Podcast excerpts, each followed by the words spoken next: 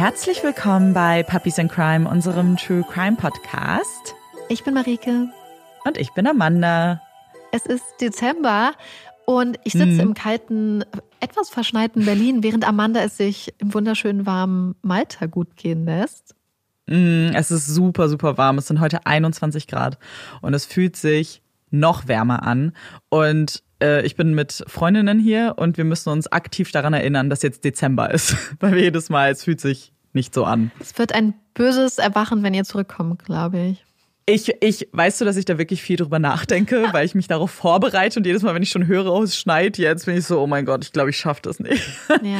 Und es ist vor allem so witzig, weil ja, es ist draußen super warm, aber ich nehme ja jetzt gerade mit Marika auf und deswegen, weil mein Raum super hellhörig ist, sitze ich aber unter einer Decke. also passt irgendwie auch alles gar nicht. Äh, deswegen vorab, falls ihr irgendwelche komischen Geräusche hört, das liegt halt einfach an dieser Bauweise dieses Gebäudes. Ja. Ich hoffe, die Decke hilft. Aber eine coole Sache ist natürlich im Dezember, abgesehen von dem Geburtstag von Taylor Swift und Puppies in Crime und Olaf, und zwar Adventskalender auspacken. Ihr wisst, äh, wir haben uns dieses Jahr ganz besonders drauf gefreut und ich freue mich wirklich jeden Tag. Ich hoffe, ihr freut euch auch mhm. alle, äh, jeden Tag euren Adventskalender auszupacken, wenn ihr einen Adventskalender habt und sowas überhaupt gut findet. Ähm, das ist das Schöne jetzt, ja. finde ich. Und so ein bisschen die Weihnachtsdeko, die langsam so rauskommt und alles äh, schön ja. macht. Hier ist super viel Weihnachtsdeko. Richtig viel. Hier ist alles beleuchtet. Jede Palme hat eine Lichterkette. Ist ganz Perfekt. toll. Ähm, aber bevor wir jetzt gleich mit dem Fall anfangen, ich bin ja diesmal dran, machen wir noch eine ganz kurze Werbepause. Und das war's auch schon mit unserer Werbepause jetzt. Und bevor wir uns jetzt gleich für den Fall nach Australien begehen, gibt es noch einen Begriff, den ich kurz erklären möchte, einfach nur um sicherzugehen, dass alle auch wissen, was damit gemeint ist. Und zwar geht es um ein Ankh. Ein Ankh ist quasi ein altägyptisches Symbol, ein ägyptisches Kreuz. Es wird auch zum Beispiel als Lebensschleife oder Henkelkreuz oder auch koptisches Kreuz bezeichnet und ist quasi ein T mit einer Schleife oben drüber. Und dieses altägyptische Symbol symbolisiert oder steht zum einen für das Weiterleben im Jenseits und als Hieroglyphe steht es auch als Abkürzung für das Leben. Und um einen Ankh bzw. einen Ankohrring wird es heute auch noch gehen. Es ist mitten in der Nacht. Dunkelheit liegt über der leeren ländlichen Straße. Die Gegend ist spärlich besiedelt. Dichter Busch, Hügel und saftige Weiden prägen die Landschaft. Andrea läuft alleine die verlassene Straße entlang. Sie war am Abend mit Freunden unterwegs gewesen und sollte jetzt eigentlich in einem Auto sitzen, auf dem Weg nach Hause in das kleine Dörfchen Miller Miller. Doch das Auto ihres Freundes hatte Faxen gemacht. Weiterfahren war keine Option gewesen. Und so hatte ihr Bekannter sie in einem kleinen Örtchen herausgelassen. In der Hoffnung, dass Andrea schnell eine Mitfahrgelegenheit bekommt. Und nun schlendert sie durch die Nacht, will sich in der Nähe an die Straße stellen und den Daumen rausstrecken. Auf einmal erhellen Scheinwerfer die Dunkelheit und ein Wagen hält neben ihr. Der Mann am Steuer blickt sie freundlich an und fragt, ob er sie mitnehmen soll. Perfekt. Er ist mittleren Alters, ein sympathischer Kerl. Andrea steigt ein. Er redet viel, ist höflich, nett und sie entspannt sich auf dem Sitz neben ihm. Nicht mehr lang, dann ist sie in Miller Miller und kann sich in ihr gemütliches Bett kuscheln. Es ist nicht mehr weit bis nach Hause, als der Mann sagt, dass sie noch kurz einen Abstecher machen müssen. Er hat Angst, dass der Sprit in seinem Wagen nicht reicht. Er will nur kurz zu Hause vorbeifahren, den Tank auffüllen und dann geht es weiter. Sie verlassen die Straße und fahren durch die Dunkelheit zu einem einsamen, von dichten Bäumen umgebenen Haus. Nur kurz einen Moment. Der Mann springt aus dem Wagen und fragt Andrea, ob sie kurz mit reinkommen und einen Kaffee trinken möchte. Sie willigt ein und folgt dem Mann ins Haus. Doch im Inneren des Hauses angekommen, scheint sich sein ganzes Wesen zu verändern. Auf einmal wirkt der Mann nicht mehr freundlich, höflich oder nett, nicht mehr vertrauenswürdig. Andrea wirft einen Blick zur Tür. Sie ist abgeschlossen. Das war eben noch nicht so. Da ist sie sich sicher. Sie muss hier raus. Sie steht auf und geht zur Tür, als der Mann sie am Arm packt und brutal zurückreißt. Dann spürt sie den ersten Schlag. Der Mann hat eine Axt in der Hand und steckt mit dem Holzgriff immer und immer wieder auf sie ein. Sie blutet, versucht sich zu wehren. Ein Kampf um Leben und Tod. Sie schafft es irgendwie aus dem Haus, will wegrennen, doch der Mann hat sie schnell eingeholt. Er nennt sie temperamentvoll. sagt, dass es ihm gefällt, dass sie sich wehrt. Und dann wird Andrea klar. Das hier ist nicht das erste Mal. Sie ist nicht die erste. Der Mann greift in ihre Haare und zerrt sie zurück ins Haus. Acht Jahre zuvor, Juli 1999, Western Australia. Klopf, klopf. Das Mädchen, das da an das Fenster seines Truckes klopft, ist klein und zierlich. Sie hat lange braune Haare, eine Stupsnase mit Sommersprossen und dunkle, freundliche Augen.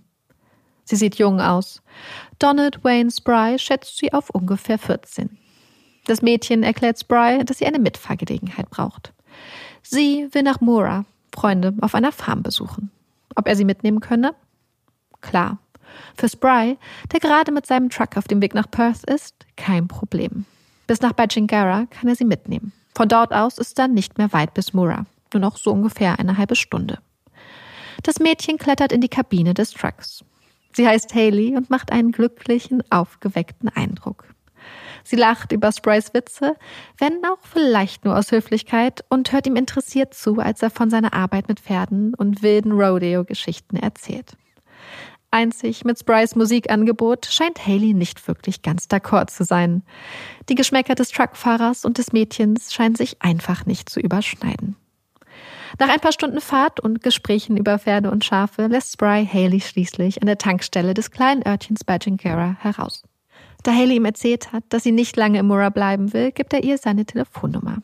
Er fährt die Strecke oft entlang, also wenn sie eine Mitfahrgelegenheit für den Rückweg braucht, soll sie ihn einfach anrufen.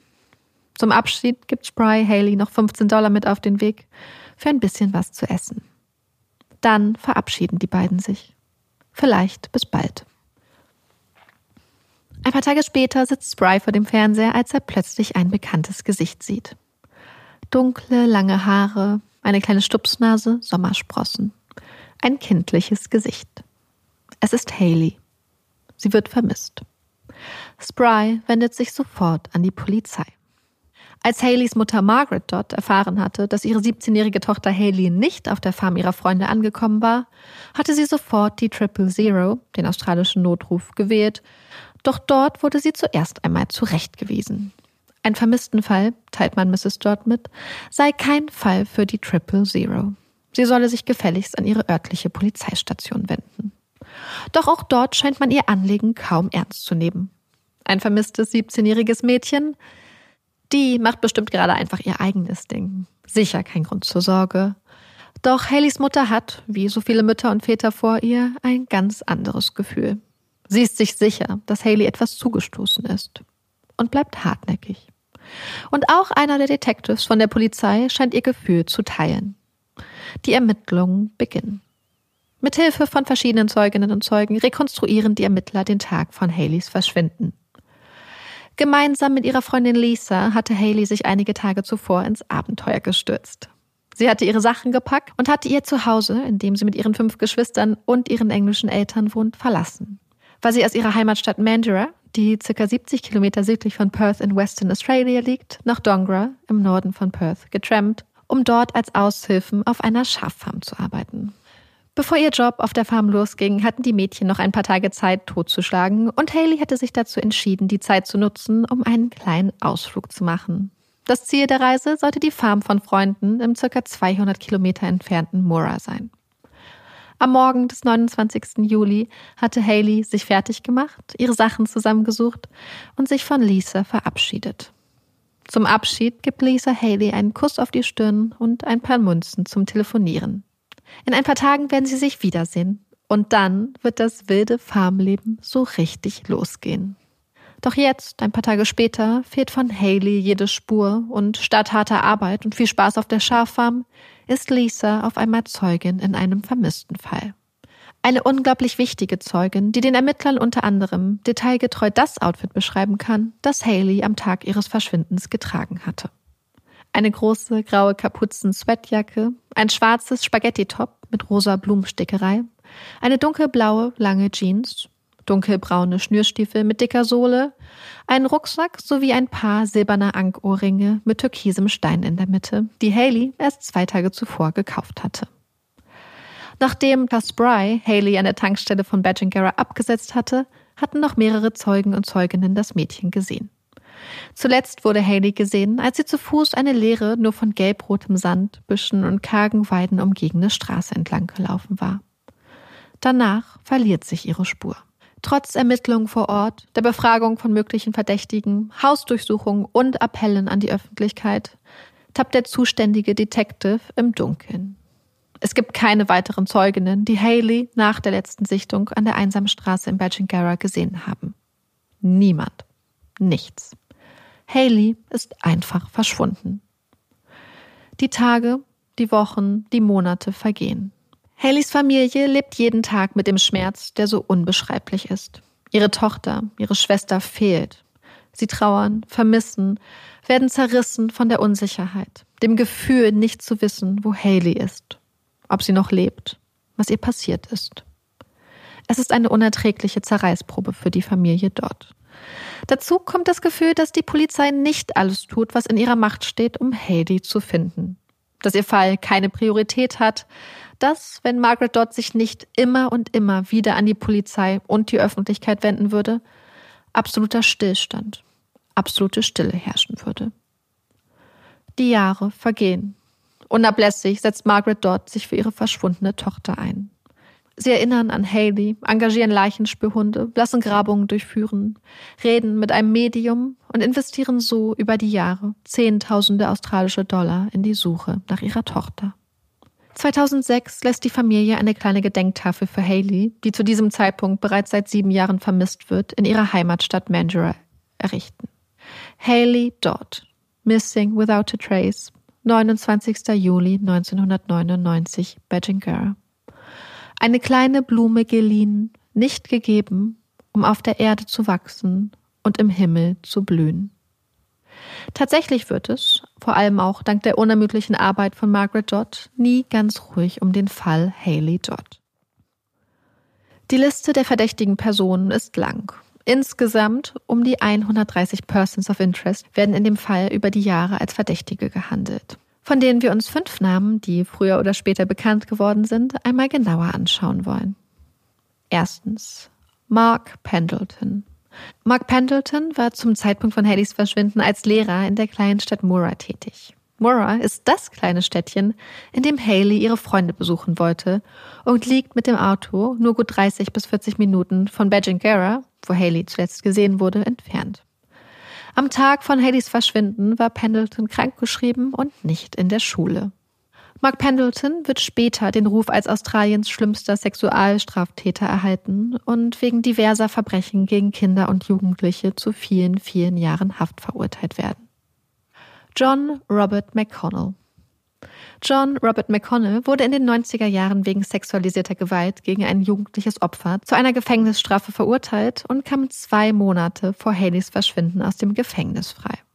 McConnell taucht schon in der frühen Anfangszeit der Ermittlungen auf dem Radar der Polizei auf. Wegen seiner Vorgeschichte und der Tatsache, dass er an der Straße wohnte, die Haley zuletzt alleine entlang gelaufen war, und zwar in unmittelbarer Nähe zu dem Punkt, wo sie zuletzt gesehen wurde.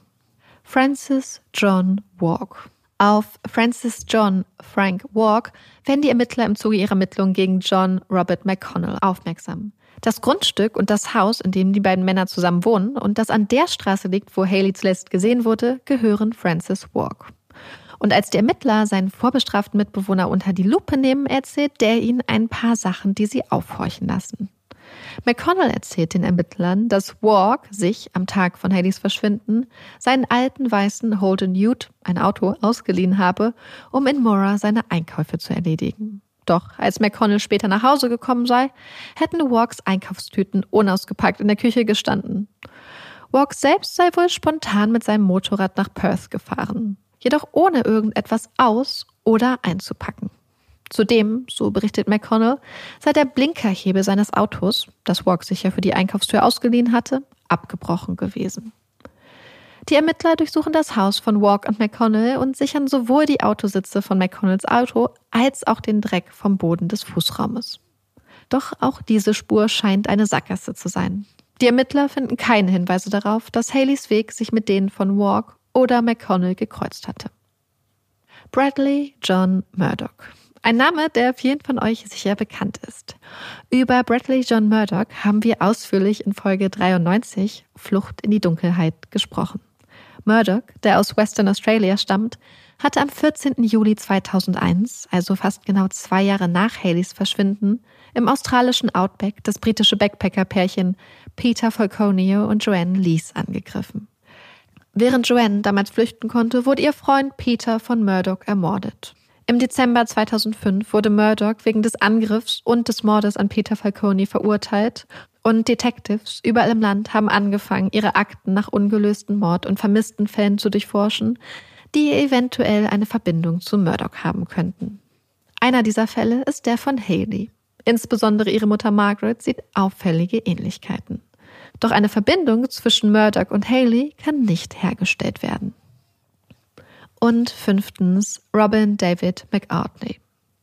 Der Neuseeländer McCartney wurde im September 2001 für den Mord an der 27-jährigen Lolita Horseman verurteilt. Die Tat fand 1999 an einem Strand in der Nähe von Geraldton in Western Australia statt, was die Heimatstadt von Bradley Murdoch ist. McArtney galt lange als Verdächtiger im Fall Haley Dodds, nicht zuletzt, da er sich immer wieder an Haleys Familie wandte und mit neuen Informationen lockte. Im Jahr 2005 besuchten Haleys Eltern McArtney insgesamt fünfmal im Gefängnis, bevor sie schließlich den Kontakt zu ihm abbrechen. Er habe nur mit ihnen spielen wollen, glaubt Margaret Dodd. Echte Informationen, Hinweise, Hilfe, Fehlanzeige. Alles ein großes, leeres Versprechen. Ein grausames Spiel das mit dem Kontaktabbruch jedoch noch lange nicht vorbei ist. Denn immer wieder landet McArtneys Name auf dem Tisch der Ermittler und in den Medien. Mehrere Männer, aktuelle und ehemalige Gefängnisinsassen wenden sich an die Polizei. Einer der Männer gibt an, dass McArtney Haleys Mord gestanden habe und sagt aus, dass er zudem Zeitungsartikel über Haleys Verschwinden und Fotos von ihrer Mutter Margaret in McArtneys Zelle gesehen habe. Mehrmals wird diese Zelle dann auch durchsucht, doch ohne Erfolg.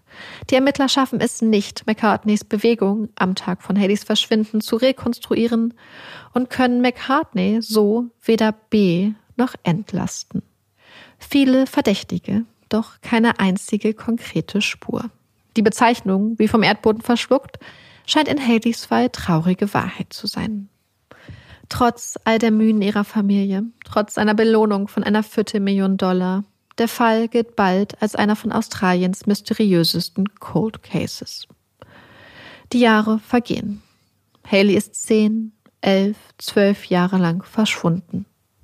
Für immer 17. 2013 wird die Durchführung eines Coroner's Inquest beschlossen, der die Umstände von Haleys Verschwinden klären soll. Zur Vorbereitung des Inquests werden daher im Rahmen eines Cold Case Reviews alle Hinweise, Beweismittel und Vernehmungsprotokolle des Falles noch einmal gesichtet und überprüft. Darunter auch ein paar alte dreckige Autositzbezüge und ein Haufen Fußraumdreck. Es sind die Autositzbezüge von McConnells altem weißen Wagen, die die Ermittler im Winter von Haleys Verschwinden sichergestellt hatten. Als die Autobezüge jetzt, im Juli 2013, unter die Lupe genommen werden, können die Ermittler ihren Augen kaum trauen. Denn da, am grau-blauen Sitzbezug, hängt ein Ohrring. Ein silbernes Ank, zweieinhalb Zentimeter hoch, anderthalb Zentimeter breit, in der Mitte ein türkiser Stein. Es ist genau der Ohrring, den Haleys Freundin Lisa 14 Jahre zuvor für die Detectives gezeichnet hatte. Und nicht nur das. Bei der weiteren Überprüfung der sichergestellten Beweismittel finden die Ermittler ein kurzes, dunkles Haar, dessen mitochondriale DNA, wie sich herausstellen wird, mit der von Haleys Mutter Margaret übereinstimmt. Wie konnte das passieren? Wie konnte so etwas übersehen werden? Noch 2007 hatten die damaligen Ermittler offiziell festgestellt, dass es keinerlei forensische Beweise oder Hinweise auf eine Verbindung zwischen Walk und Haley geben würde. Das ist eine schockierende Entdeckung und es wird nicht die einzige bleiben. Wie sich herausstellt, hatte Francis Walk Western Australia kurz nach Haleys Verschwinden verlassen und war mit seiner Hündin Miss Piggy einmal auf die andere Seite des Landes in das kleine Örtchen Miller Miller im Norden des Bundesstaates Queensland gezogen. Er selbst gilt in seinem neuen Zuhause als freundlicher, unauffälliger Zeitgenosse, der gerne im Pub ein Bierchen trinkt und Pool spielt. Bis die freundliche Fassade 2007 schließlich aufbricht und ein ganz anderes Gesicht zum Vorschein kommt. Sechs Jahre zuvor. Miller Miller im Norden Queensland, eine Nacht im Jahr 2007. Der Mann nennt sie temperamentvoll, sagt, dass es ihm gefällt, dass sie sich wehrt, und Andrea wird klar. Das hier ist nicht das erste Mal. Und sie ist nicht die erste. Dann greift der Mann in ihre Haare und zerrt sie zurück ins Haus. Sechs Stunden lang durchsteht Andrea Folter, Misshandlung und massive sexualisierte Gewalt im Hause des Mannes. Irgendwann in den Morgenstunden schafft die 31-Jährige es, in einem unbeobachteten Moment ihre gefesselten Hände zu befreien. Sie nimmt das kleine Herzmedaillon ab, das um ihren Hals hängt, und schleudert es blitzschnell unter das Bett, schnappt sich ein Portemonnaie und rennt, unbekleidet, in die Morgendämmerung. Sie rennt und rennt, weiß, dass der Mann sie töten wird, wenn er sie einholt. Dann sieht sie das Haus. Ein altes Pärchen sitzt auf der Veranda. Sie trinken Tee und gucken Andrea mit großen Augen an. Sie hat es geschafft. Sie ist in Sicherheit. Kurz Zeit später wimmelt das Haus von Francis Walk vor Polizisten. Es ist jetzt ein Tatort. Unter dem Bett finden die Ermittler das kleine Herzmedaillon. Francis Walk bestreitet keinen der Anklagepunkte und bekennt sich schuldig. Er wird zu zwölf Jahren Haft verurteilt. Es ist eine schreckliche Entdeckung, die auch ein grausames Licht auf das wirft, was Haley vielleicht passiert sein könnte. Wobei, eine schreckliche Entdeckung? Nein, eigentlich nicht. Denn die Polizei aus Queensland hatte der Polizei in Western Australia schon im Jahr 2007, dem Jahr von Walks Verurteilung, von dessen Tat berichtet. Das ist nun, zum Zeitpunkt des Cold Case Reviews, sechs Jahre her. 2007. Das Jahr, in dem die Polizei offiziell feststellte, dass es keinerlei forensische Beweise für eine Verbindung zwischen Walk und Hades Verschwinden gab. Eine Aussage, die scheinbar getroffen wurde, ohne dass die gesammelten Beweismittel überhaupt forensisch untersucht wurden. Das Jahr, in dem die Polizei aus Queensland den Ermittlern von Walks Tat berichtet hatte. Und nichts war passiert. Nichts war unternommen worden. Der Ohrring, das Haar, der enge örtliche und zeitliche Zusammenhang, die unausgepackten Einkaufstüten, der kaputte Blinkerhebel, die unglaublich brutale Entführung einer jungen Frau von einer einsamen Straße. Und es gibt noch ein kleines Detail, das den Cold Case Ermittlern jetzt ins Auge sticht. Es ist eine Aussage von Andrea. Irgendwann im Laufe ihrer Entführung habe Francis Walk sie aufgefordert, ihm einen ihrer Ohrringe zu geben. Die Detectives in Queensland waren sich sicher gewesen. Francis Walk hätte Andrea, wenn sie nicht entkommen wäre, ermordet und den Ohrring als Trophäe behalten. Hatte man Haleys verbogenen Ohrring deswegen auf dem Sitzbezug gefunden? Hatte Walk ihr den Ohrring als Trophäe aus dem Ohr gerissen und ihn dann in der Eile im Auto verloren?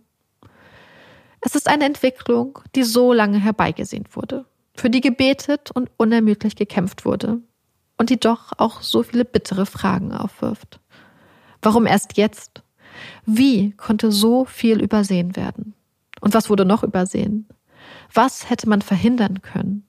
Was hätte man Andrea ersparen können? Gab es noch weitere Opfer? Und vor allem, was hat Walk mit Haley gemacht?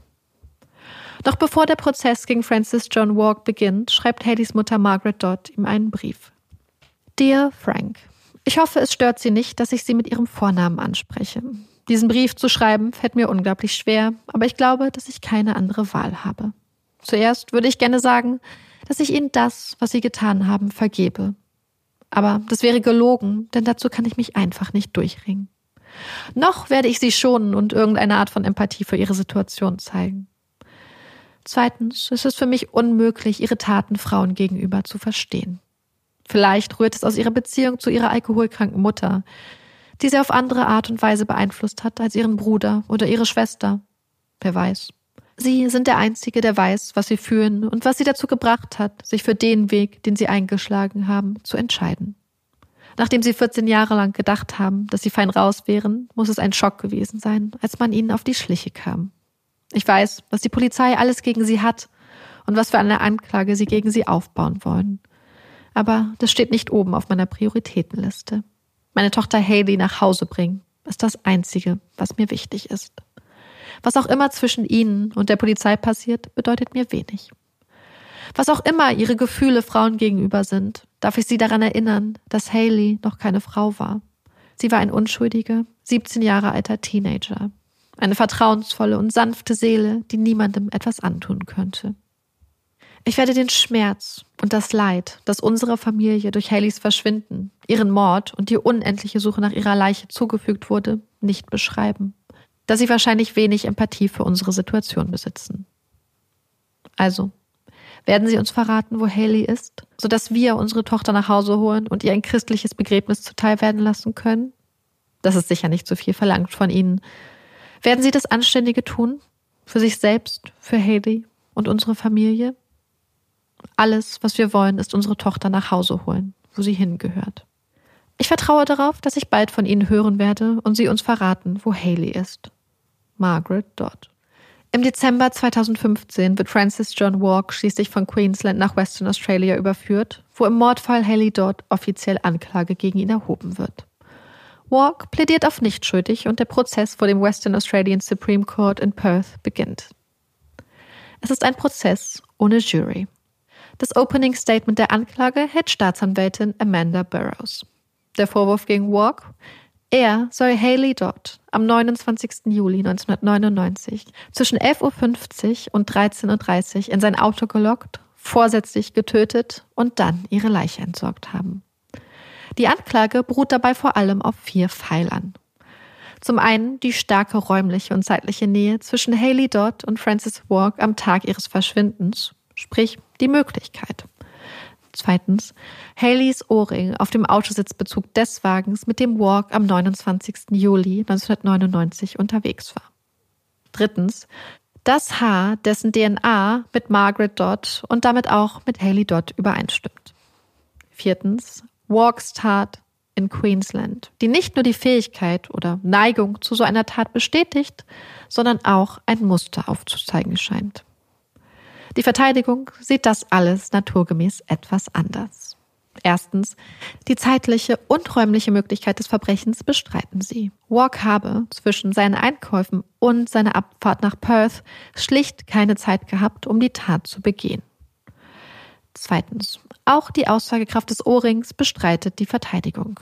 Es sei zum einen ein massenhaft produziertes und verkauftes Modeschmuckstück ohne DNA-Spuren gewesen und könne Haley dadurch gar nicht eindeutig zugeordnet werden. Zum anderen eröffnet die Verteidigung auch die Theorie, dass der Ohrring von der Polizei platziert wurde, um Walk zu belasten und endlich Fortschritte im Fall vorweisen zu können. Drittens, bezüglich des gefundenen Haares gibt sich die Verteidigung skeptisch. Die gefundene Menge an DNA sei derart klein, dass die Probe eigentlich keinerlei Aussagekraft habe. Zudem würde das kurze schwarze Haar nicht zu Haleys langem, feinen braunen Haar passen. Viertens, und natürlich, dass ein Mensch eine Tat begeht, macht ihn nicht automatisch zum Täter jeder anderen vermeintlich ähnlichen Tat. Am Ende liegt es in den Händen von Richterin Jenkins. Sie befindet Francis John Walk des Mordes an Haley Dodd für schuldig und verurteilt ihn zu einer lebenslangen Haftstrafe mit einer Mindesthaftzeit von 21 Jahren. Ein Urteil, aber ein Abschluss ist es nicht. Denn noch immer haben Margaret Dodd und ihre Familie keine Antwort auf ihre Frage erhalten. Wo ist Haley? Wo ist ihre geliebte Tochter, Schwester, Freundin?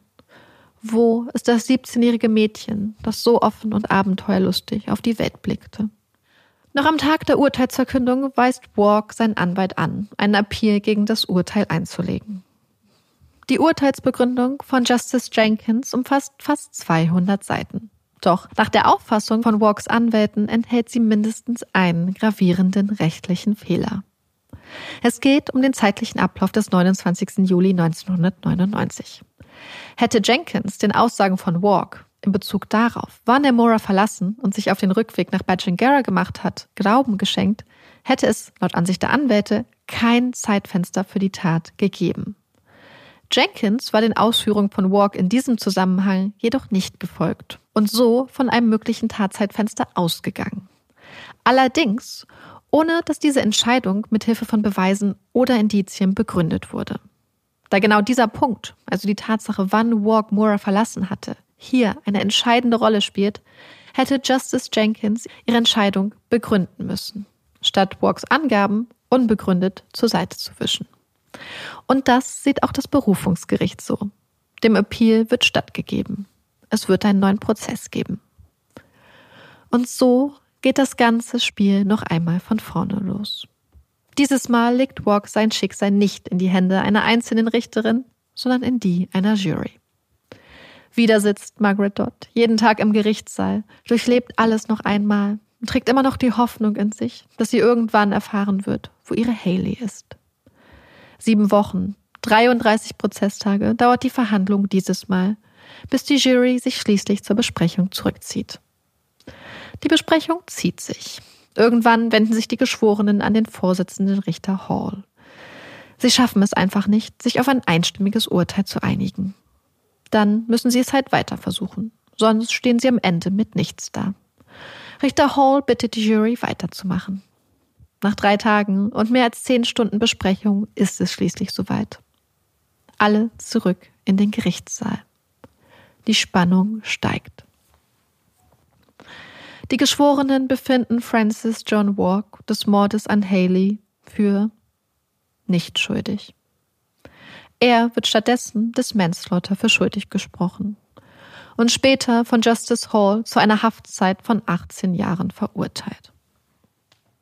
Und bevor es mit der Folge jetzt weitergeht, hier ein kleines bisschen Werbung. Und das war's auch schon mit unserer Werbung. Ich habe direkt eine Frage zu dieser zweiten Entscheidung, weil mich persönlich, ich weiß nicht, wie es euch geht, es schon überrascht hat, dass sie sich für Manslaughter entschieden haben. Mhm. Ähm, ich, ich persönlich es in, in dem Kontext dieses Falls nicht ganz nachvollziehen kann. Deswegen natürlich meine Frage, warum? Weißt du warum? Oder, ja. Also ja. In offiziellen Quellen, sprich zum Beispiel in ähm, Artikeln in der Zeitung, steht immer nur, dass man natürlich die Gründe der Jury für diese Entscheidung nicht rausfinden wird, weil sie halt anders als beispielsweise eine Richterin nicht dazu verpflichtet sind, diese Gründe preiszugeben mhm. und das natürlich einfach ähm, anonym äh, bzw. geheim bleibt. Aber ich habe eine Theorie, weil es einfach für mich so wenig Sinn ergab mit dem Manslaughter, dass es einfach ein Kompromiss gewesen sein muss. Weil wir wissen, ja. dass die Jury über drei Tage lang besprochen, sprich auch ein bisschen wahrscheinlich verhandelt hat. Wir wissen, dass sie sich an Richter Hall gewendet haben und gesagt haben, wir kommen nicht zu einem einstimmigen Ergebnis. Meine Theorie ist daher, dass wir mindestens eine Person dabei hatten, die zum Beispiel oder ziemlich sicher an die Unschuld von Francis Walk mhm. geglaubt hat und dass diese Person sich nicht hat überreden lassen und dass dann quasi gesagt wurde, hey, dann nehmen wir Manslaughter als Kompromiss. Ja, um überhaupt zu einem Urteil zu kommen, vorstellen. weil die möglich, also die Alternative wäre, dass der Prozess ohne Urteil ausgegangen wäre. Ja, das ist halt krass, aber eigentlich, wenn man halt drüber nachdenkt. Ne? Ja. Also ich, ich meine, wir haben es ja schon oft gesagt, ich will auch nicht in so einer Haut von der Jury stecken, weil das einfach gerade in so einer Konstellation, wo du vielleicht das Gefühl hast, dass es vielleicht wirklich elf zu eins oder wie auch immer steht, dass halt vielleicht wirklich nur eine Person da ist. Mhm. Das ist natürlich schon krass, weil man geht ja davon aus, dass die eine Person das ja nicht macht, um die anderen zu ärgern oder so, sondern wirklich einfach ja. daran glaubt, dass es vielleicht begründeten Zweifel gibt. Ja. Und diese Situation stelle ich mir einfach wahnsinnig anstrengend vor. Und deswegen so Kompromissurteile gehen natürlich nicht, weil solche Entscheidungen sind keine Kompromisse, aber gleichzeitig kann man es irgendwie schon auch nachvollziehen. Also es ist ach, wahrscheinlich haben ja, sie dann gesagt, vielleicht haben sie quasi so gesagt, dann gehen wir geben wir dem größten, ich sag mal Benefit of the doubt, also die größtmöglichen genau. Zweifel gehen wir rein und gehen davon aus, dass er sie wirklich nicht töten wollte, und ja. ähm, konstruieren dadurch dann vielleicht so einen Manslaughter. Und wir gehen auch vielleicht davon aus und, und konstruieren dann vielleicht auch rein, dass er ihr gar nichts angetan hat, dass er das vielleicht auch gar nicht richtig wollte und dass ähm, er sie, also das ist wirklich vielleicht so eine Art Unfall war. Das müsste die, wäre vielleicht mhm. die einzige Konstruktion, dass man quasi sagt, es ging ihm wirklich nicht um so eine Tat. Ähm, ja. Und dass man das dann dadurch. Es ist schon schwer hat. vorstellbar, ja. äh, weil man natürlich schon das Gefühl hat, er, also vielleicht hat er sie nicht ins Auto gelockt, sondern es war halt wirklich, ich nehme dich jetzt nur mit. Aber dann, was ja. ist dann passiert halt? Weil für also so. Mich für mich deutet nämlich gerade so diese Tatsache, dass der, ähm, sein Mitbewohner hat ja gesagt, dass der Blinker abgebrochen war. Der Blinkerhebel. Ja. Und mhm. also dann habe ich schon gedacht, das könnte ja theoretisch bei einem Struggle passiert sein. Sonst ist das ja, ja recht total. schwer, so einen Blinkerhebel abzubrechen, soweit so wie ich mir das vorstelle, gerade bei älteren, recht stabileren Autos, äh, recht stabilen Autos wahrscheinlich. Und ähm, dass es wirklich eine Art von Struggle gab, dass Haley versucht mhm. hat, sich zu wehren und dass er dann ähm, quasi gar nicht zu seiner Tat, die er geplant hatte, die er sich vorgestellt hat, gekommen ist. Ah, okay. Weil er sie, um unentdeckt zu bleiben und das, was er gemacht hat, zu verheimlichen, vielleicht sie dann schon direkt getötet hat. Oder sie dabei, es kann ja sein, dass du so, so eine, so Haley war eine ganz kleine, ganz zierliche Person, dass er sie zum Beispiel mhm. so die Luft zugehalten hat, gedrückt hat oder so, dass sie dabei einfach direkt gestorben ist. Ja, es gibt halt, aber das ist ja auch, die Sache ist die, Ach, dann nimmst du es aber auch in Kauf und das würde auch unter Mörder fallen. Ja, genau, ja. Deswegen, also wenn ich ja. das, äh, die Definition von Mörder richtig verstanden habe im Criminal Compilation Code und sie nicht stark abweicht von dem, was 1999 da drin stand, dann ergibt es für mich wirklich nur dann Sinn, wenn es eine Kompromisslösung war. Ja, ja, es wirkt halt einfach so, gerade mit, mit dem Wissen, dass sie eben vorher ja. dachten sie, also oder gesagt haben, sie kommen zu keiner einstimmigen Entscheidung. Das Strafmaß ja. war übrigens dann ein Rekord. Er wurde ja zu 18 Jahren wegen Manslaughter verurteilt. Und mhm. das war möglich, weil halt, wie gesagt, auch das Strafmaß von 1999 noch galt. Und ähm, das hat halt eine Möglichkeit von bis zu 20 Jahren für Manslaughter vorgesehen. Das Interessante ist, mhm. dass vorher die höchste Strafe in Western Australia, die je für Manslaughter verhängt wurde, bei zwölf Jahren lag.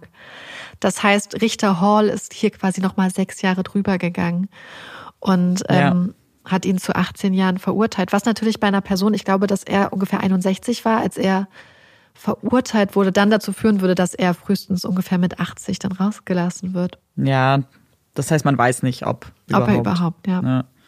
Ganz kurz noch einen Einschub, weil ich den ganz interessant fand. Ich habe ja gesagt, es war ja auch ein Prozess.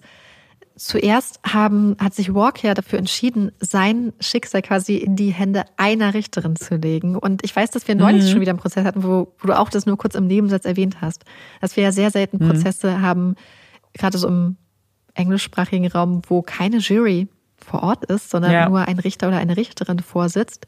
Und in Australien ist das tatsächlich so, dass das je nach, also je nach Bundesstaat natürlich unterschiedlich geregelt. Aber in Western Australia kann dieser Antrag sowohl von Anklage als auch Verteidigung gestellt werden. Und dann muss mhm. quasi begründet werden, warum es im Justizinteresse liegt, diesen Fall vor einem Richter oder einer Richterin zu verhandeln, ohne Jury. Und da muss dann unter anderem auch berücksichtigt werden, ob der Fall quasi in seiner Länge oder Komplexität eine zu große Last wäre, um sie einer Jury aufzubürden, wenn es zum Beispiel mhm. sehr lange geht. Oder auch, wenn zum Beispiel zu erwarten ist, dass Jurymitglieder Drohungen oder, ähm, oder Gefahren ausgesetzt werden. Das ist dann mhm. auch einer der Gründe. In jedem Fall muss der oder die Angeklagte zustimmen. Also man kann nicht, selbst wenn die zum Beispiel Staatsanwaltschaft das wollte und alle Gründe davor legen, wenn der oder die Angeklagte sagt, nein, ich möchte das gerne vor einer Jury verhandelt haben, muss es mhm, vor einer mhm, Jury okay. verhandelt werden. Und dann ja. habe ich mir halt auch so ein bisschen angeguckt, was spricht halt dafür. Und es kommt halt total drauf an. Ich glaube, wenn man einen Fall hat oder beziehungsweise einen Angeklagten der zum Beispiel sehr, sehr unsympathisch ist. Aber man hat vielleicht ja. rechtliche Punkte, die vielleicht dazu führen würden, dass ein Richter oder eine Richterin, die ja oft sowas ja einfach ausgebildet sind in rechtlichen Anliegen, ja. das erkennen könnten, was vielleicht für einer Jury schwer zu vermitteln wäre, dann ergibt es manchmal sehr viel Sinn, sich für einen Richter zu entscheiden. Zumal in Fällen, wo vor dem Prozess schon sehr, sehr viel Medienaufmerksamkeit auf dem Fall liegt und unter Umständen zum Beispiel eine Vorverurteilung stattfindet. Ähm, fand ich auf jeden Fall interessant. Und hier hatte ich tatsächlich das Gefühl, dass es unter Umständen eine rechtliche Entscheidung, also eine strategische Entscheidung war. Denn ja. wenn du eine Juryentscheidung hast, ist es, wenn der Richter oder die Richterin den Prozess ansonsten richtig leitet, also die richtigen Sachen, die richtigen Anträgen stattgibt, die richtigen Anweisungen gibt, etc., ist es recht schwierig, die Entscheidung an sich später anzugreifen. Bei einer Richterin ja. oder einem Richter brauchst du halt eine unglaublich lange Begründung für das Urteil. Das heißt, hier müssen Sachen begründet werden, die eine Jury nicht begründen müsste. Das heißt, du hast viel mehr Angriffspunkte, sage ich mal, also Angriffspunkte in Möglichkeiten, Fehler zu machen, sage ich mal. Und genau das ist hier ja passiert. Äh, Justice Jenkins hat diese Aussagen von Walk, wann er sich auf den Rückweg von Mura gemacht hat, halt, hat ihm, sie hat ihm keinen Glauben geschenkt und hat sich stattdessen angenommen, dass es halt ein kurzes Tat Fenster für eine Tat gab. Und ähm, da aber ja grundsätzlich dieser Grundsatz in dubio pro reo, also im Zweifel für den Angeklagten gilt, muss man bei solchen Situationen dann aber auch begründen, warum man sich quasi gegen seine Aussage und für die alternative belastende Möglichkeit entscheidet. Mm. Und das war ja dann der Grund, warum auch das Berufungsgericht gesagt hat, sie hätte das begründen müssen, weil es ist, ein, ist ja ein belastender Umstand. Und du kannst einen belastenden ja. Umstand nicht einfach so annehmen. Du musst ihn halt begründen. Hätte sie den ja, nämlich ja, nicht klar. angenommen, hätte sie ihn freisprechen müssen, weil es einfach kein Zeitfenster gab für die Tat. Ja, total. Dann, ja. Aber ich glaube, Spannend. dass das Interessante ist, was ich glaube, dass hm. A, kannst du dir ja nie zu 100% sicher sein, wann du wie wo warst. Wir wissen hinten raus, es ist auf jeden Fall sicher, ja. dass er um, ich glaube, 13.37 Uhr am Badgingera Roadhouse, also glaube ich, an der Tankstelle war oder Essen war mhm. irgendwie. Und später war er auch in einen Unfall verwickelt, der auch polizeilich ah, ähm, ja bestätigt wurde. Das heißt, hinten raus wissen wir es, vorne raus halt nicht. Aber wenn meine Theorie stimmt, dass gerade weil es so oder so ein extrem kurzes Zeitfenster ist, habe ich mir gedacht, ich finde, das spricht für mich möglicherweise wirklich für die Theorie, dass äh, Haley den Angriff gar nicht lange überlebt hat. Und dass es nicht ja, so war, wie er sich das ja. gewünscht hat, sondern dass er das gemacht hat, dann super schnell die Leiche entsorgt hat. Es kann aber auch einfach sein, dass er sie quasi vorübergehend entsorgt hat. Weißt du, hm, dann, es ja. muss ja nicht äh, der finale Ort sein, wo er sie dann versorgt hat. Und wie gesagt, ganz kurze Zeit später hat er sein Grundstück verkauft ähm, und sein Haus und ist einfach ans andere Ende Australiens gezogen. Ja. Und ich glaube, eine Sache, die man auch noch ähm, sagen muss, man hat auch später nochmal auch beim Wassertank und so auf seinem Grundstück gegraben, mhm. weil man halt einfach, weil er so Aussagen getroffen hat, wo man dachte, hm, vielleicht ist das ja eine Andeutung, wo es wo Haley sein könnte, aber es hat einfach nichts ergeben. Und man weiß bis heute mhm. nicht, wo Haley sein könnte. Gott, das muss ja das Schlimmste halt einfach sein, ne? Weil, also erstmal hat's, er, es ist ja auch viel Zeit vergangen. Das ja. ist, es, es, es, das macht es ja noch so viel schwieriger, weil wie du sagst, man kann natürlich an diesen Orten suchen, die erstmal naheliegend sind, wie sein Grundstück und so weiter. Aber wer weiß, wenn halt Jahre vergehen, dann wer weiß, was damit halt alles passiert sein kann. Und das ist, oh, und das, wir hatten ja schon in vielen Fällen darüber geredet, das ist ja auch so super wichtig für Hinterbliebene, irgendwie, um abschließen zu können. Und das hat ja auch ähm, Haleys Mutter ja auch ja. geschrieben in ihrem Brief. Und oh, das macht mich dann auch so wütend, weil natürlich verstehe ich das aus der Sicht eines Angeklagten, dass das natürlich dann unklug ist, mhm. gerade wenn du für unschuldig plädierst. Aber es ist so das letzte bisschen Grausamkeit, was dann ja. halt noch besteht, weißt du? Und das ist dann, ach, ja. Die letzte Kontrolle so halt, die du halt über die Familie ja, genau. hältst. Und das ist so ein bisschen das, dieses, worüber wir so oft reden. Eine Tat, eine Tat ist nie nur das, was der Person angetan wird. Ja, eine total. Tat dauert nie nur so lange, wie die Tat dauert. Wenn wir uns zum Beispiel Andreas Fall angucken, die danach halt eine mm. komplexe posttraumatische Belastungsstörung hatte, deren ganzes Leben dadurch bis heute beeinträchtigt ist. Ähm, ja. Das ist ihre ganze Familie, also Haleys ganze Familie. Weil ihre Schwester zum Beispiel gesagt, sie haben nicht nur Haley, also ihre Schwester verloren, sie haben auch ihre Eltern verloren. An ja, dem natürlich. Tag. Und sie haben Angst. Also sie hat zum Beispiel kleine ja. Kinder, eine der Schwestern, und sie sagt, sie hat so eine Angst, dass die, ihren Kindern etwas passiert. Also ihr ganzes Leben ist geprägt von dieser Angst und diesem Wissen, was ihrer Schwester wahrscheinlich passiert ist. Und ja, das, du zerstörst damit einfach so viele Leben, mhm. unabhängig von dem, weil, weil oft wird gesagt, und das wird ja auch True Crime manchmal so unterstellt, so, ist ja nur dieser Fokus, es ist nicht nur die Tat. Die Tat ist wie ein kleiner mhm. Stein oder wie ein großer Stein, der ins Wasser geschmissen wird und der super viele Wellen hat, der, in, ja. der bis ewig Auswirkungen haben kann auf die ganzen Menschen, die damit direkt und indirekt in Kontakt kommen. Weil zum Beispiel auch Lisa, also Haleys Freundin, die sie damals quasi hat alleine hitchhiken lassen zu den Freunden in Murrah. Sie meint, mhm. dass sie mhm. sich bis heute Vorwürfe macht, dass sie das Gefühl hat, sie hätte ja, sie nicht alleine gehen lassen. Sie fühlt sich so schlecht. Und natürlich kann man, dürfte sie sich, sollte sie sich gar keine Vorwürfe machen, weil das lastet einzig und allein auf den Schultern des und der Täterin in solchen Fällen. Aber trotzdem geht sie ja wahrscheinlich jeden Tag mit dem Gefühl ins Bett ja. oder wacht mit dem Gefühl auf, dass sie eine ihrer besten Freundinnen hat in die Hände ihres Mörders laufen lassen. Und das ist ja auch was, was wir auch immer wieder sehen. Und das ist ja etwas, was, glaube ich, zutiefst menschlich auch ist, das Gefühl zu haben, ich hätte es verhindern können und ich hätte die Kontrolle über so eine Situation haben können, die du aber nicht hast. Weil ja. eben, weil, weil die einzige Schuld, aber auch der, die Tat wird ja vom Täter begangen. Und aber ich verstehe es halt auch so sehr. Ich hätte halt ja. halt auch, also. Naja, weil du dich fragst, ja. was wäre, wenn?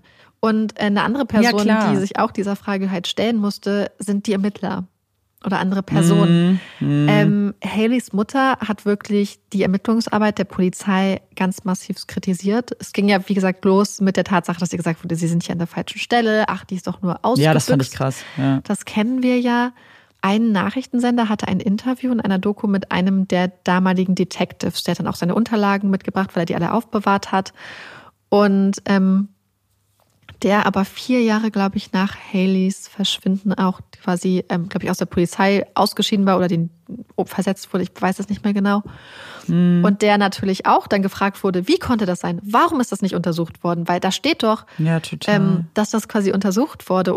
Also er hat gesagt, er ist damals von einer Entführung oder von einem Mordfall ausgegangen tatsächlich, aber seine Vorgesetzten hätten das nicht so gesehen. Und das sind ja die Leute, die theoretisch mhm. die Mittel auch und die Ressourcen auch zur Verfügung stellen. Er sagt, er hätte das auch so gesehen. Und sie haben auch so Sachen gemacht wie ein Reenactment, haben auch die Kleidung besorgt, die Lisa beschrieben hat und so eine Puppe nachgestellt, die aussehen sollte wie Haley. Also, wir wissen nicht genau, was er jetzt als sowieso einer einzelnen Person Vorwürfe zu machen, ist sowieso meistens nicht so zielführend offensichtlich. Mhm. Es kann halt sein, dass es hier einfach einen Ermittler vor Ort gab, der ganz massivst ausgebremst wurde und der nicht die Ressourcen bekommen ja. hat, die er gerne hätte und hätte haben müssen. Oder es wurde einfach komplett wirklich auf jeder Ebene versagt, weil zumindest, wenn du Beweismittel festnimmst, äh, sicherst, mussten sie Sicher, zumindest ja. übersucht worden. Wir wissen ja, dass es wirklich nur eine Minute gedauert hat, als dann 2013 mhm. im Jahr dieses Cold Case Reviews diese Sitz aufgemacht wurden so aus diesen Tüten. ja. Und dann sehen sie dieses Ank, weil das ist nicht klein. Also ich habe mir das mit dem Lineal auch verdeutlicht. Ähm, das ist nicht klein. Zweieinhalb Zentimeter quasi hoch und anderthalb Zentimeter breit, das ist nicht, nicht so klein. Und naja, ja. Es ist halt ein Gegenstand, so bei ja. dem Haar meinetwegen, so dass, ja. dass du da vielleicht nicht, aber das ist ja etwas, alleine, wenn du das mal anhebst und nur begutachtest. Normalerweise wäre das ein separat gesicherter ja. Gegenstand. Ja.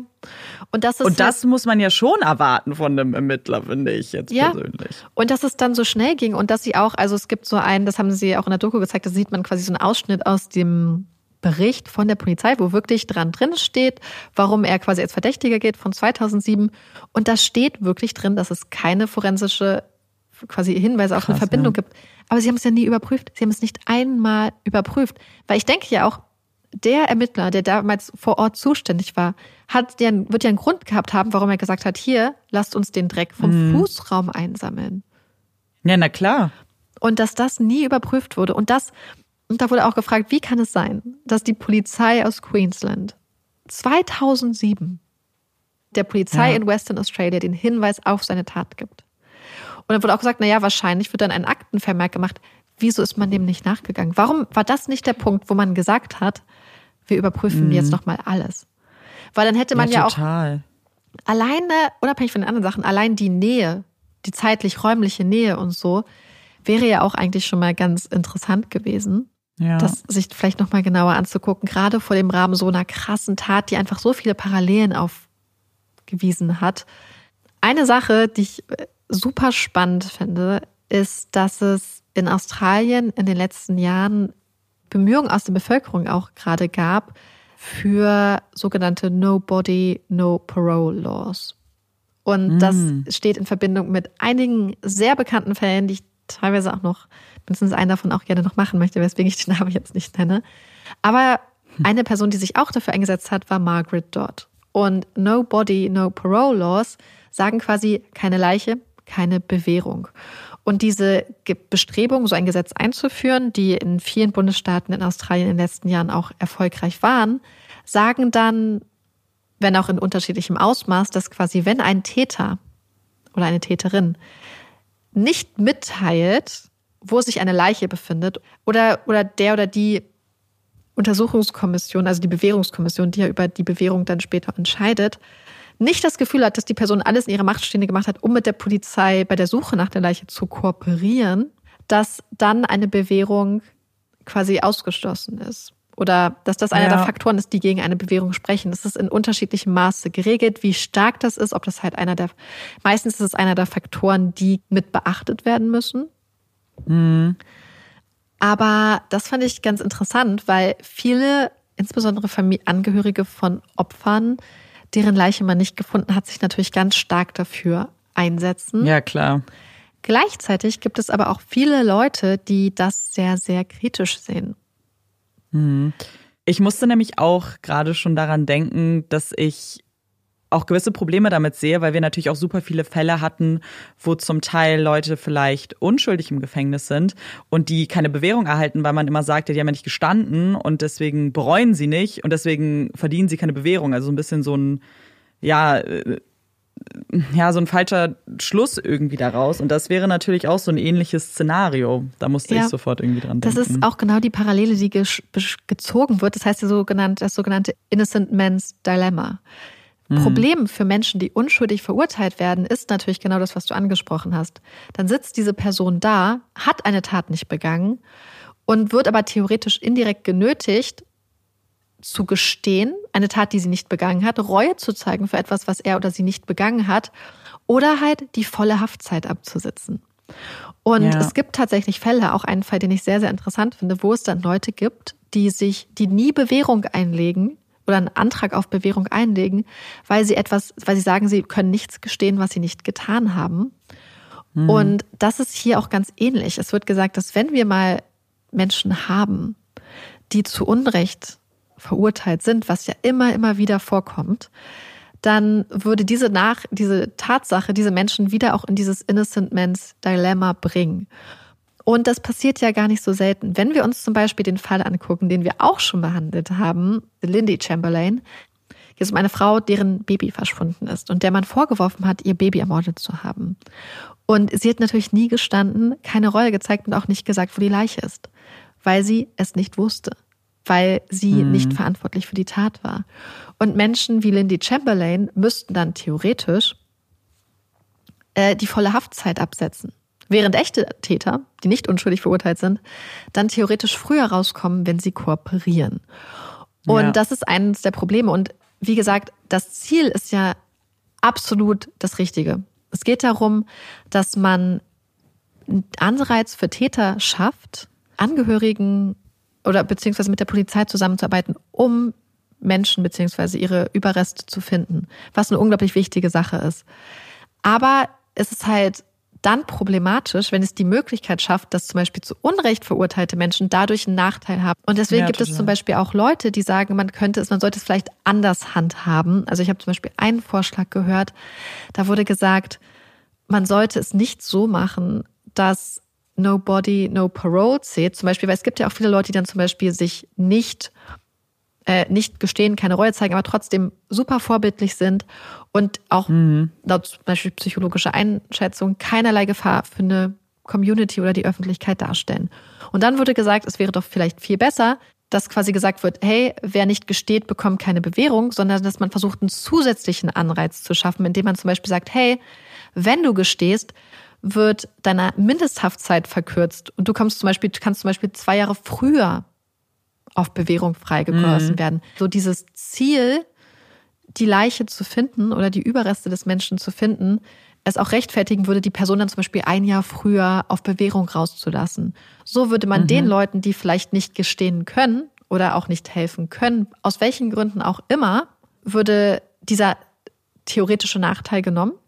Das heißt, für sie würden ganz normal weiter die Bewährungsregeln gelten Und für die anderen würde nur ein zusätzlicher Anreiz geschafft, geschaffen werden. Ja. Und das fand ich ganz interessant, habe mich dann aber gleichzeitig gefragt, ob das dann nicht dazu führen würde, dass bei Fällen, wo die Leiche fehlt, Richter und Richterinnen nicht dann auch sowieso per se schon mal eine längere Non-Parole-Period ja, genau. einsetzen würden. Finde aber das, was es eigentlich kommuniziert, auch ganz gut, dass man sagt, es ist ein zusätzlicher Anreiz. Ja. Weil was auch gesagt wurde als weitere Kritik ist, dass diese Gesetze in vielen Fällen Familien ungerechtfertigte Hoffnung machen. Dass ja, das oft Täter trotzdem nicht gestehen. Und ich glaube, an einer Stelle, ich weiß nicht, wie alt der Artikel war, weil die, viele der Gesetze sind recht neu, dass der, die faktische Auswirkung extrem gering ist.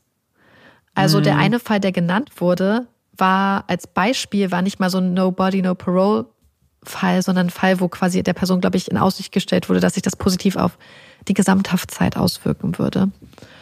Und ähm, ja, einfach, dass Familien dann Hoffnung bekommen auf etwas und dann zum Beispiel jahrelang sich dafür einsetzen, aber der Nutzen dann tatsächlich recht gering ist ja. für das, was man im, im, im Gegenzug dazu bekommt. Denn noch eine andere Sache, die man sagen muss, ich weiß nicht, ich habe versucht rauszufinden, wie es in Australien ist, habe das nicht ganz rausgefunden, aber vielleicht im Vergleich zu England, wo es ja vieles recht ähnlich gehandhabt wird, wo zum Beispiel die lange Länge der Haftzeiten sich in den letzten Jahrzehnten ganz krass massiv erhöht hat. Was zu einer mhm. krassen Überbesetzung von dem eh schon unterfinanzierten Gefängnissystem geführt hat. Je länger Haftzeiten sind, desto voller werden auch Gefängnisse. Und die Haftzeiten steigen ja, eh schon.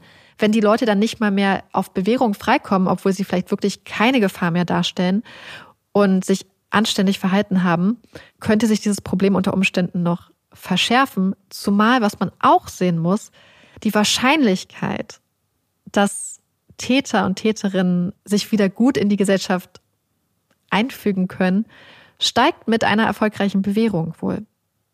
Das heißt, mm. die anderen Leute kommen ja auch raus. Dann aber vielleicht statt nach 15 Jahren, nach 18 Jahren, aber dann direkt ohne Bewährung unter Umständen. Ja, das ist, ja.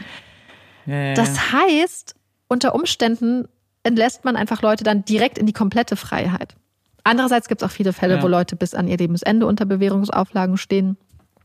Also kann man das auch alles nicht sagen. Es ist halt ein sehr komplexes Thema, aber ich finde, das sind so viele Sachen, die da irgendwie mit reinspielen, dass ich für mich persönlich, auch wenn ich die Wertung richtig finde bei schuldigen Tätern, hm denke, dass es vielleicht wirklich besser wäre, einen zusätzlichen Anreiz zu schaffen und dass man quasi so Parole, also Bewährung, auch wirklich als Teil der Resozialisierung ansieht, statt als einfach ja, nur ein Goodie, das man bekommt, wenn man gesteht. Und und bestimmtes Verhalten zeigt, was ja, du kannst ja auch eine Sache gestehen und sagen, dass du seine Sache bereust und es muss ja nicht so sein, faktisch. Genau, darum musste ich halt auch denken. Das ist natürlich bei dieser No Body, No Parole ein bisschen was anderes, aber wenn es um die Geständnisse geht, ist es ja leicht gesagt. Ja, ich gestehe, ich habe es getan. A, kann es auch einfach nicht stimmen wenn du unschuldig bist, aber dadurch einen Anreiz erfahren hast und deswegen einfach gestanden hast. Ja. Und B, eben, was, was ist genau der Un, also ein kaltblütiger Täter oder eine Täterin, der kann auch einfach gestehen, ohne irgendwelche Reue zu zeigen. Also ja, oder so sagt er, er oder sie ja. führt Reue oder verspürt Reue und ja. das stimmt einfach nicht. Ja, voll. Vor allem, ich denke mir dann auch manchmal, wenn es gerade bei Unschuldigen ist, die dann vielleicht gestehen, einfach damit sie vielleicht auf Bewährung rauskommen, nimmt man ja auch so ein bisschen die Chance, vielleicht auch den wahren Täter, die wahre Täterin zu finden, ja. weil dann ja immer gesagt wird, na ja, aber die Person hat doch gestanden. Das kennen wir ja auch ja. aus super vielen Fällen, wo selbst bei begründeten Zweifel dann nicht ermittelt wird, weil wir wissen ja, wie wichtig mhm. Geständnisse sind. Haha. So. Und ich glaube, was mir gerade im, im Fall von unschuldig verurteilten Menschen, das sind dann ja unschuldige Menschen, die inhaftiert sind, denen einfach gerade ein riesiges Unrecht angetan wird. Und dann mhm. würdest du sie ja noch ihre, vielleicht ist dann noch die einzige Sache, an der sie festhalten, dieses Ich weiß, ich bin unschuldig. Aber wenn du sie dann ja, genau. versuchst dazu zu drängen, zum Beispiel etwas zu gestehen, ja. und ich meine jetzt wirklich in dem Fall, wo es zum Beispiel auch um Sachen wie Remorse oder Gestehen gilt, dann nimmst du ihnen vielleicht noch dieses letzte, eine der letzten Sachen, an denen sie sich festhalten können. Weil selbst wenn dann, also, ja. weil dann ist es auch schwer, daran festzuhalten und später rauszugehen und zu sagen, ich habe es nicht getan, wenn man das erst einmal gestanden hat. Aber auch grundsätzlich glaube ich, dass man, wenn man sich anguckt, dass Bewährung einfach eine wichtige Sache ist. Ja, total. Weißt du, wenn eine Bewährung einzig an der Nichtauffindbarkeit der Leiche scheitert, würde das ja im Umkehrschluss bedeuten, dass Sachen wie psychologische Gutachten etc. und eine Gefahreneinschätzung theoretisch dafür sprechen würden, dass die Person raus könnte. Und dann ja, fände ich es eigentlich, eigentlich wichtig, dass man mhm. sagt, hey, die Person, äh, es wäre gut, die Person wirklich zu rehabilitieren, um dafür zu sorgen, dass am Ende nicht noch mehr Leute sowas durchmachen. Mhm. Kann man nie ausschließen. Wir haben schon so viele Fälle gehabt, wo Leute auf Bewährung rausgekommen ja, sind. Ähm, ja, aber deswegen, ich finde, das ist total das spannende Thema. Mich würde super interessieren, wie ihr dazu steht.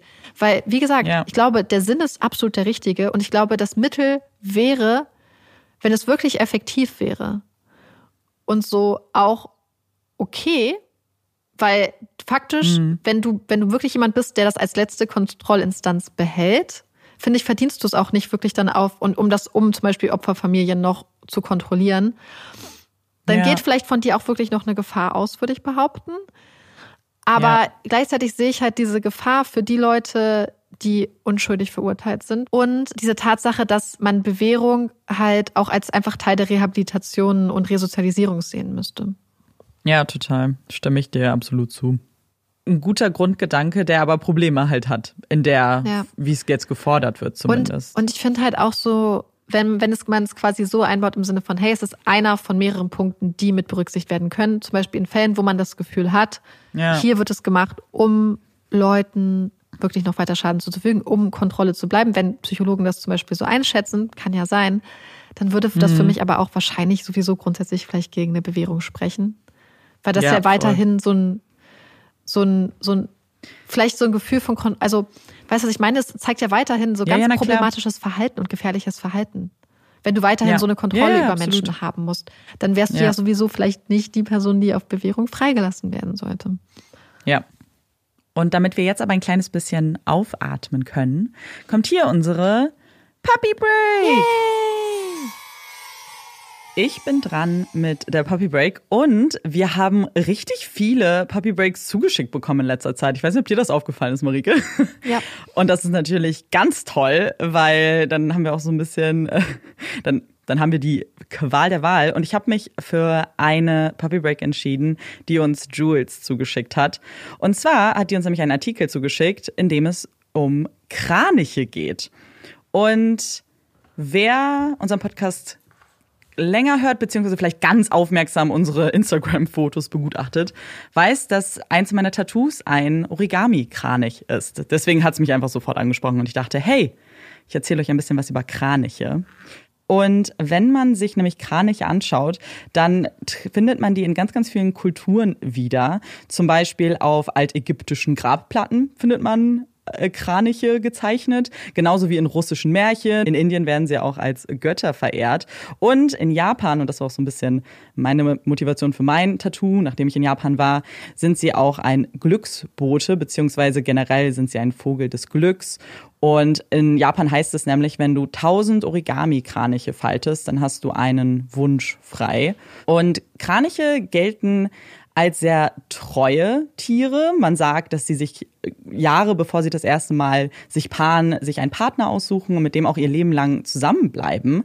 Aber, und jetzt komme ich auf den Artikel zu sprechen, den uns Jules zugeschickt hat, es gibt einen Wissenschaftler aus Indien, der etwas anderes beobachtet hat und irgendwie auch ziemlich alleine damit stand, aber das jetzt sehr lange Zeit weiter ausgeführt hat, seine Studie, und jetzt zu der Erkenntnis gekommen ist, dass Kraniche auch Dreiecksbeziehungen haben. Denn er hat immer mehr Kraniche gesehen, die nicht in den üblichen Zweierpärchen unterwegs sind, sondern einen dritten Kranich dabei haben. Und dabei gibt es die Konstellation, dass es eben ähm, ein drittes weibliches oder männliches Tier ist, das eben mit einem Pärchen rumfliegt. Aber die Vermutung ist nicht, dass es eben eine romantische Dreierbeziehung ist, sondern dass dieser dritte Kranich eine Art Au pair ist und die beiden Eltern dann unterstützt, wenn sie ihr Baby bekommen. Also quasi mehr so ein bisschen wie ein, ein Angestellter oder eine Angestellte, die dem dann hilft und dann aber nach gewisser Zeit dann auch davonfliegt und ein eigenes Leben führt. Fand ich aber ganz spannend eigentlich. Ja, super interessant. Krass. Wie so ein Kindermädchen halt. Ja, genau. Kümmert sich dann um die Bibis. Und vielen Dank an Jules, dass sie uns den Artikel zugeschickt hat. Ich fand es sehr, sehr interessant und cool. Und damit kommen wir aber zur nächsten Rubrik, unseren Empfehlungen. Hast du eine Empfehlung, Marike? Ja, also ich lese gerade aktuell ein extrem gutes Buch, aber ich komme immer nur so ein Stückchenweise voraus. Deswegen möchte ich mir das hoffentlich für nächste Woche aufspannen. Das ist sehr, sehr, sehr, sehr, sehr, sehr gut. Oh, aber ich habe eine andere Empfehlung. Es wird ja jetzt sehr dunkel.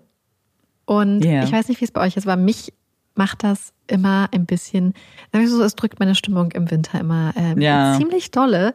Und dann habe ich mich dieses Jahr, war ich fest entschlossen, dass dieses Jahr nicht scheiße werden wird. Und dann habe ich so ein bisschen recherchiert, was man machen kann. Und dann bin ich über Lichtlampen, also ah. Tageslichtlampen gestolpert. Keine Ahnung. Ich habe gedacht, äh, schaden wird es wahrscheinlich nicht. Habe mir dann so eine äh, kleine Tageslichtlampe besorgt. Die sieht so ein bisschen aus wie so ein Tablet. Und ähm, bis jetzt, also das heißt, und dann mache ich die mal so morgens ein bisschen an, weil es einfach viel zu dunkel ist. Und äh, mein Freund benutzt das auch. Und ich habe das Gefühl, dass es einen wirklich wacher macht und irgendwie mhm. so ein bisschen die Dunkelheit ausgleicht. Ich werde es natürlich über die nächsten Wochen noch weiter beobachten. Mhm. Aber wen es interessiert, würde ich einfach ans Herz legen, sich vielleicht da mal ein bisschen einzulesen. Vielleicht könnte das ja auch was für euch sein. Ich habe auf jeden Fall auf mehreren Seiten gelesen, dass das wirklich ähm, helfen kann.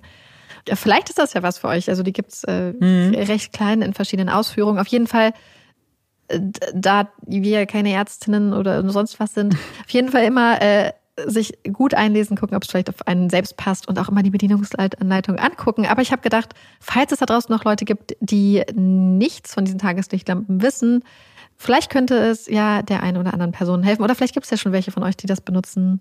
Ähm, ich persönlich werde es jetzt mal über die nächsten Wochen weiter ausprobieren. Aber bis jetzt glaube ich, dass es eine gute Entschaffung war. Ist natürlich auch praktisch, wenn man vielleicht nach einem Weihnachtsgeschenk für sich oder andere sucht. Ja. Weil das ist, im Dezember kann ich halt an nichts anderes denken. Außer an, was kann man noch zu Weihnachten verschenken. Vielleicht ist das dann auch eine coole Sache, weil es halt praktisch ist. Ja. Und ich glaube, wir sind alle, also viele von uns sind bestimmt im Alter, wo wir praktische Geschenke sehr wertschätzen. Weil, weil unsere Wohnung ist ja auch einfach so dunkel. Und, ja, meine ähm, ja auch. Ich habe das heute Morgen zum Beispiel auch beim Schreiben halt nebenbei so ein bisschen gehabt. Also was heißt beim Schreiben, beim Editieren. Und mhm. ähm, das war echt, also ich habe das Gefühl, dass das wirklich krass viel macht, weil ich wirklich ohne Scheiß so, dass es so früh dunkel wird und so macht mich halt einfach immer richtig, richtig sad. Ja. und, nee, und die ähm, Sache ist, selbst wenn es Placebo ist, solange ja. es funktioniert, ist es ja, ja. das, was zählt. Wenn du ja. dich besser fühlst, dann erfüllt es seine Aufgabe. Ja. Und deswegen dachte so. ich, ist ja vielleicht einfach für einen, für den einen oder die andere etwas, was man sich mal angucken könnte. Ja, meine Empfehlung ist auf jeden Fall auch etwas, was man möglicherweise verschenken könnte. Und zwar ein Spiel, was ich hier nach Malta mitgebracht habe, weil wir weil wir wussten, dass es ein paar regnerische Tage geben würde und dachten, hey, dann können wir ein bisschen was spielen. Und zwar geht es um Exploding Kittens. Ich weiß nicht, ob ihr das schon mal gesehen habt. Ich habe es schon öfter in so Buchhandlungen auch gesehen, ähm, habe es aber nie gekauft und habe es jetzt aber mitgenommen, weil es eben als witziges Spiel und vor allem leicht erklärtes Spiel angepriesen wurde. Und das ist ja genau das, was ich so gut finde, weil für mich persönlich gibt's nichts Schlimmeres, als wenn man sich erstmal irgendwie fünf YouTube-Tutorials angucken muss, bis man ein Spiel verstanden hat, bevor man es überhaupt spielen kann. Und ich wurde nicht enttäuscht. Exploding Kittens ist super, super einfach, macht aber extrem viel Spaß. Es ist ein Kartenspiel mit ganz tollen Illustrationen und super witzigen Texten. Es ist irgendwie, wir haben so viel gelacht. Ähm, wir haben die Not Safe for Work ähm, Edition gespielt. Also da ist es dann noch ein bisschen äh, schmutzigere Witze vielleicht, aber mit Freunden und Freundinnen macht es auf jeden Fall richtig viel Spaß. Und eigentlich geht es halt wirklich nur darum, Karten zu ziehen und bloß keine Exploding Kitten zu ziehen, weil man dann nämlich in die Bredouille kommt, diese Exploding Kitten entschärfen zu müssen. Man hat diverse Möglichkeiten, das zu tun. Es gibt Aktionskarten, super simpel, ganz schnell erklärt und man kann das auch mega schnell spielen. Und ja, es hat uns jetzt auf jeden Fall schon sehr viel Spaß bereitet und wir haben sehr viel gelacht dabei. Sehr nice. Das war's mit unserer Empfehlung. Wirklich gutes also, Weihnachtsgeschenk wahrscheinlich. Und wahrscheinlich ja. auch was, was man ja. gut an Weihnachten spielen kann. Ja, total, weil es halt auch super schnell geht und irgendwie, ja, ich glaube, das ist auch wirklich sowas für jeden. Ich muss übrigens schon mal gestehen, dass ich kein Hot Take habe. Also ja, ich habe äh, okay. theoretisch einen Hot Take. Es ist kein richtiger Hot Take, aber so ein halber Hot Take, glaube ich. Äh, durch aktuelle, Hau ihn raus für uns. Durch aktuelle Ereignisse inspiriert. Oh. Also, vor einigen okay. Tagen oder vor so einer Woche ähm, war ja der Tag, an dem Spotify Wrapped für 2022 oh, ja. rausgekommen ist. Und erstmal tausend Dank an alle, die uns in Stories verlinkt haben und uns ihre Screenshots geschickt haben. das ist so ein krasses Gefühl. Einfach ja. so, es war so viel super liebes Feedback und es ist so, wir sitzen ja wirklich quasi in unserer Zweierbubble immer. Und dann mhm. wirklich immer mal wieder so das zu merken, wie viele coole Leute da draußen es gibt. Und, und, und das waren so liebe Nachrichten.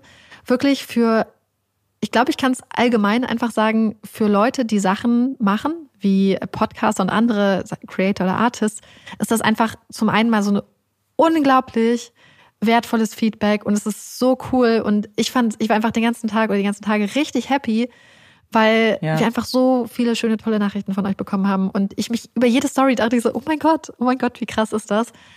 Und das ja, ist die voll. eine Sache.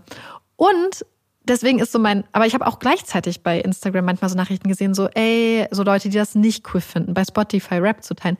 Ich will das aber. Ja. Ich finde das super cool. Mich interessiert es. Mich interessieren es, welche Podcasts meine Freunde und Freundinnen hören. Mich interessiert es total, ja. welche Musik Leute hören hier. Und ich finde es so spannend zu sehen, weil so Leute, was haben die für einen Musikgeschmack und was hören die? Und dann fand ich es immer so schade, wenn es dann so Leute gibt, die so Sachen geteilt haben, ja, äh, du kannst auch Musik hören, ohne das bei Spotify, bei Instagram dann zu teilen. Und das fand ich insofern schade, weil ich dachte so, aber es ist doch jetzt mal der eine Tag im Jahr, wo Leute ja. vielleicht, die sich vielleicht auch sonst nicht teilen, trauen, ihre Musik zu teilen oder so, sich vielleicht trauen, weil es halt so ein Happening ist, das zu teilen. Und ich persönlich finde es einfach cool. Ich finde es total cool für die Artists, die man damit support. Ich hatte zum Beispiel einen richtig krassen Fangirl-Moment, weil ich habe nämlich auch eine Story geteilt mit meinem ähm, quasi Top-Podcast für das Jahr von Happy Pair.